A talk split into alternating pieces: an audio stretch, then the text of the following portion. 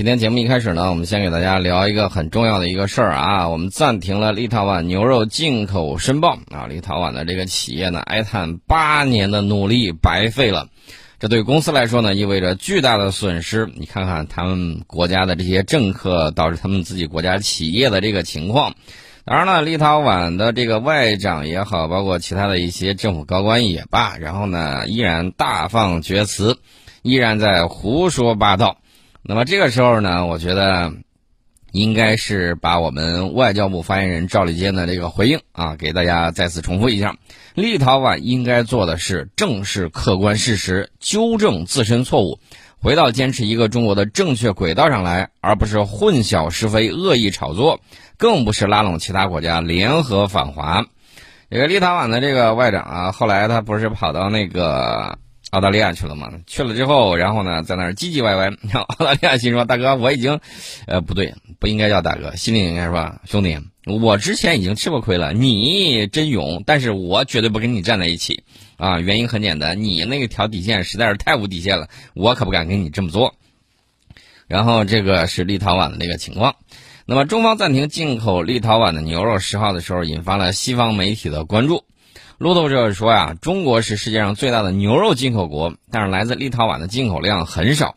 根据中国海关的数据，二零二一年我们仅从立陶宛进口了七百七十五吨牛肉，而当年中国的牛肉进口总量是二百三十六万吨啊，所以说呢，连个零头的 都算不上。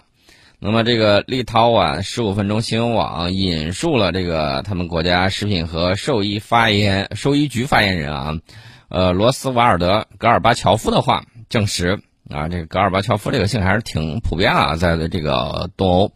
他说，该局已经收到了来自中国的正式信函，其中除了牛肉，还提到了一些奶制品。中方要求提供有关生物学研究等的补充信息。他说：“我们要先分析这封信，并且评估情况。”他说：“我们没有发现任何表面有问题的迹象。我们知道亚洲市场更复杂，如果缺少某些东西，认证需要很长时间。但是我们还没有收到有关缺少某些东西的信息啊！这个这个是什么情况呢？顾左右而言他啊，他自己没搞清楚到底是咋回事嘛，对不对？自己搞清楚啊！是立陶宛政府坚持反华，不顾企业利益这么一个缩影。这个大家也看得很清楚。”那么，立陶宛还打算这个在访问德国的时候啊，这个除了跟德国聊这个美国驻军立陶宛、乌克兰危机之外呢，还要聊到中立陶宛与中国的这个关系。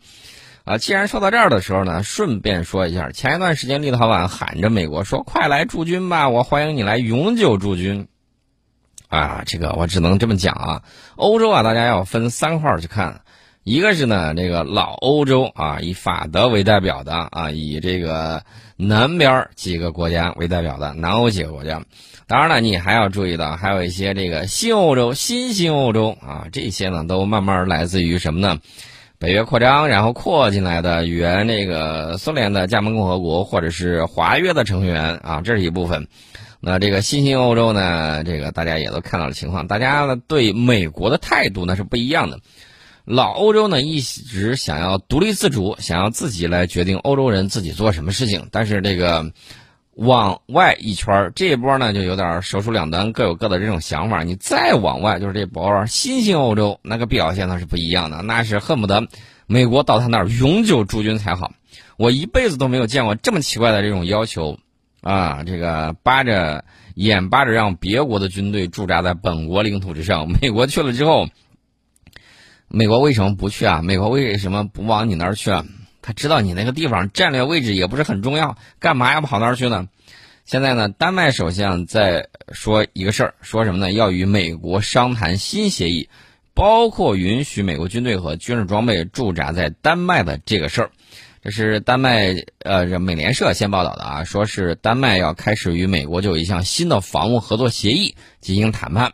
那么这项协议的内容呢？可能会改变该国数十年来的政策，其中就包括允许美国军队和军事装备驻扎在丹麦领土之上。呃，然后丹麦首相呢专门说了，此举并非由于俄罗斯与乌克兰之间目前的紧张局势。他表示，有关加强丹麦和美国之间的军事谈判合作已经酝酿了很长时间。那这个丹麦国防部长之前曾经对记者表示过，说美国将不会在丹麦建立军事基地。他同时拒绝就美国将部署在丹麦何处来发表评论。这是相关的这个情况啊。那么除了这个丹麦之外呢，还有挪威啊，北欧的这几个国家跟美国的关系呢也不太一样，跟西欧的也不太一样。这个挪威呢跟美国签订了条约，挪威是允许美国军队不受阻碍的自由进出本国，不过呢，美军必须遵守当地法律，而且不能把核武器啊、这个地雷或者集束炸弹等武器与士兵一同运往挪威。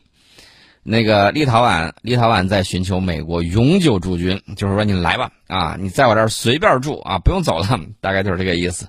呃，目的呢是帮助强化国家安全。我觉得这是一个非常蠢的一个招数。为什么这么讲呢？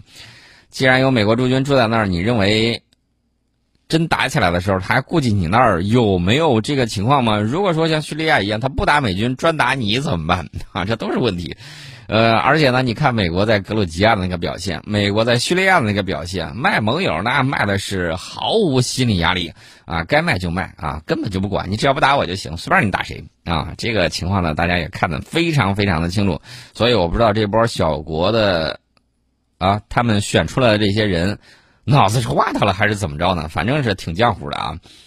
那么，从二零一七年开始，北约轮换部队开始驻军立陶宛和其他两个波罗的海国家。在乌东局势紧张的当下，德国呢即将向这个波罗的海国家增派三百五十名士兵。大家一听都笑了，三百五十名，这个跟之前德国说援助乌克兰五千顶钢盔有什么区别啊？不顶事儿的。那么，自二零一九年以来，美国向立陶宛部署了规模约五百名的轮换部队以及武器装备，这是相应的情况。不过呢，我要说另外一个事儿，说什么事儿呢？就是大家注意到了没有啊？现在包括有一些啊，包括这个丹麦啊啊，有一些什么女王啊，包括有一些这个国王，欧洲的啊，还有一些什么王储啊。先后感染了这个新冠病毒啊，当然了，也包括日本的这个王室成员啊。这个大家说明什么问题呢？我要给大家简单说一下。这个说明他们连自己国家的这个精英人物啊，连自己国家的有一些象征性的这种国家元首，他都不能很好的保护。大家可以想象一下，他们那儿新冠疫情真的像他们说的那样子是个大流感吗？显然不是。啊，这个问题还是比较吓人的，连自己的国家元首都保护不好，你觉得他能保护好他的国民吗？显然不可能。这个呢，有点像什么呢？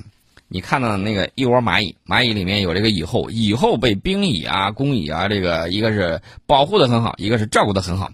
但是如果说他被对方进攻过来，把他蚁后都给掳走了，那这个窝算是彻底完蛋了啊！所以说呢，这个大概情况啊，大家了解一下。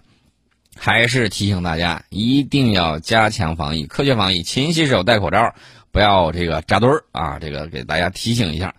那顺便再说另外一个事儿，这个事儿呢，网友评论很有意思，说啊，这是爸爸把儿子给打了，怎么回事呢？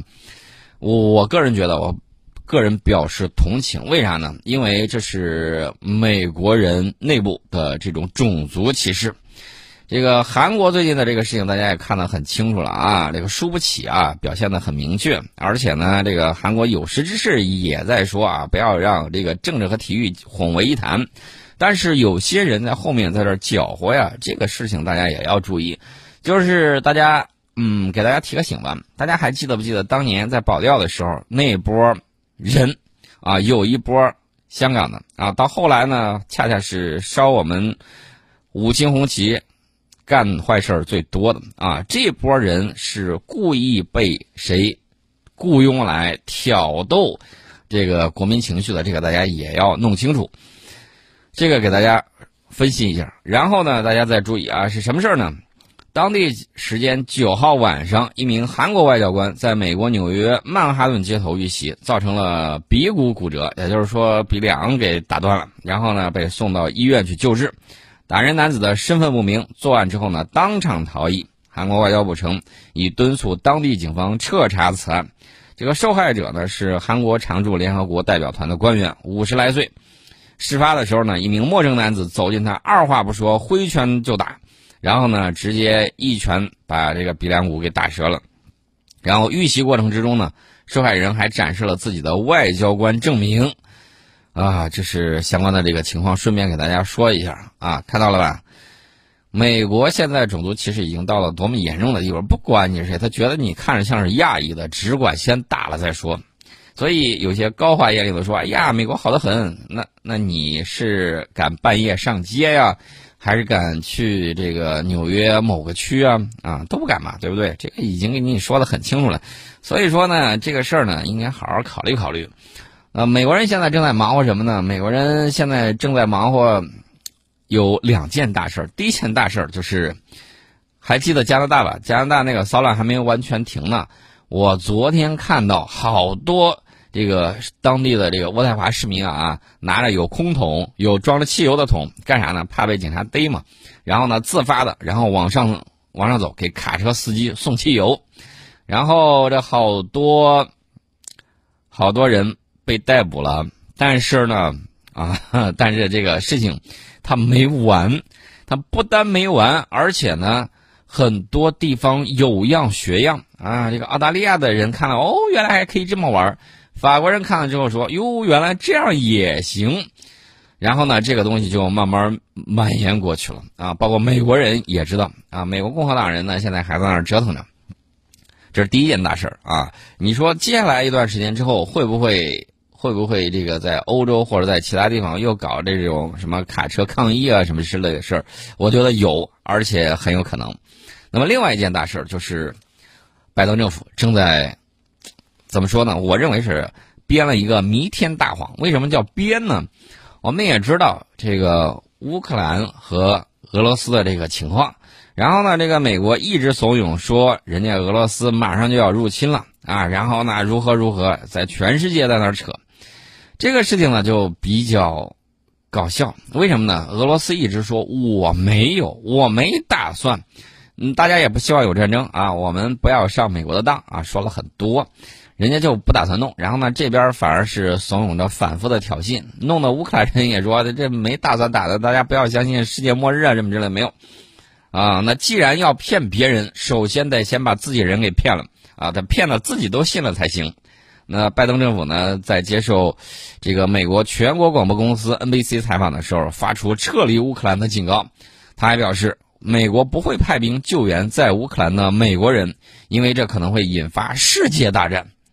啊，这个世界大战，我，那你要是不敢打，你何必在这儿反复试探？如果你真的想打，又何惧世界大战呢？反正这是个大问题。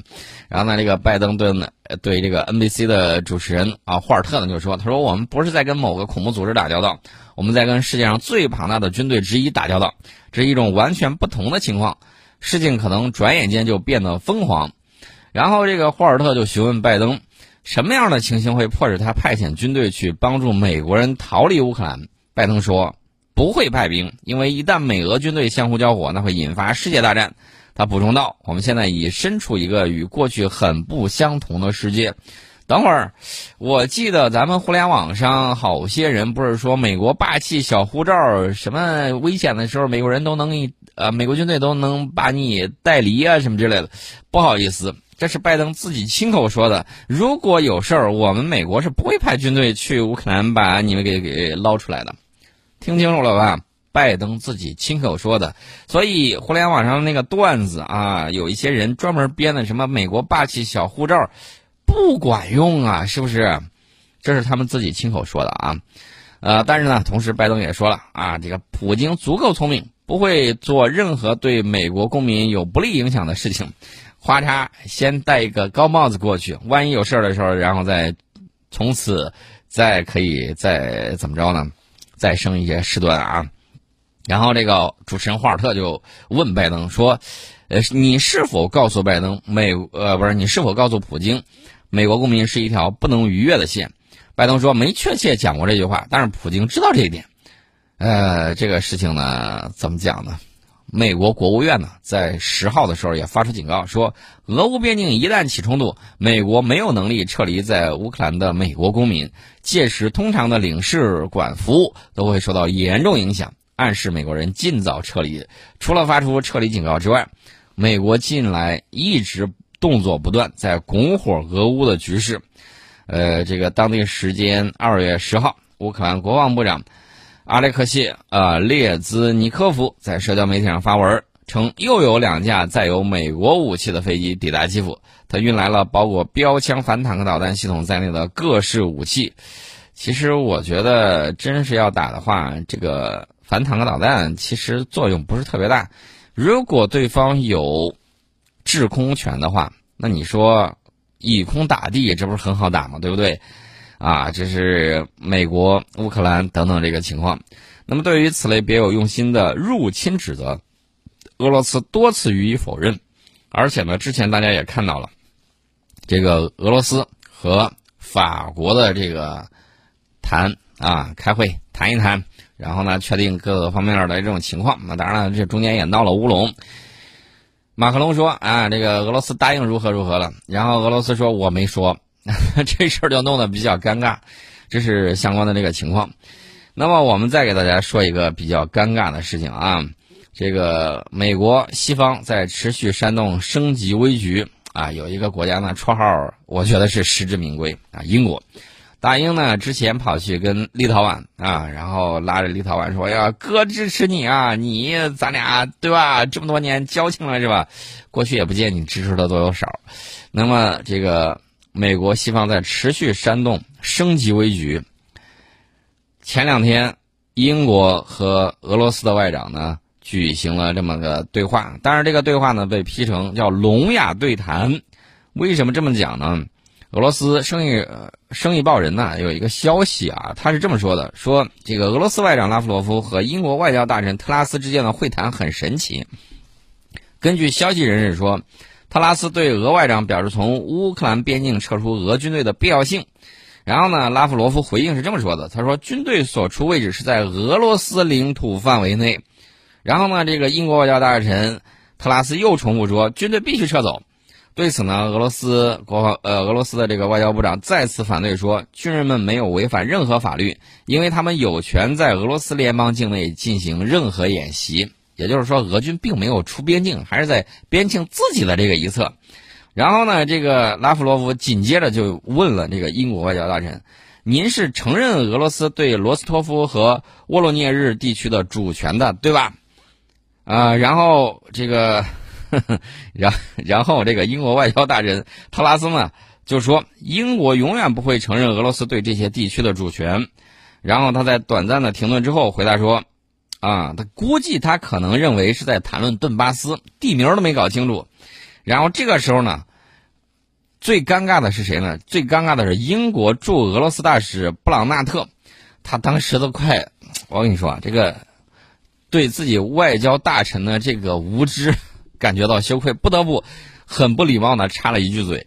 他委婉的对特拉斯解释说：“拉夫罗夫说的这两个地方确实是俄罗斯领土。你看这事儿也闹腾的，弄了一帮子这么不专业的，然后上去就是只管讲，不管你说的哪儿，我觉得你这儿就不应该有军队。然后人家简直是在调调戏他。为什么调戏他呢？很简单啊，你是不是认为这俩地儿的主权是我这儿？他说不是，然后自己的。驻外使使领馆的这个人员不得不听，这俩地儿就是人家俄罗斯的，谈的不是乌东乌的那个问题，所以你看这事儿闹腾的，这这这这能谈下去吗？这都是问题啊！好，我们先进一下广告，广告之后我们再跟大家聊。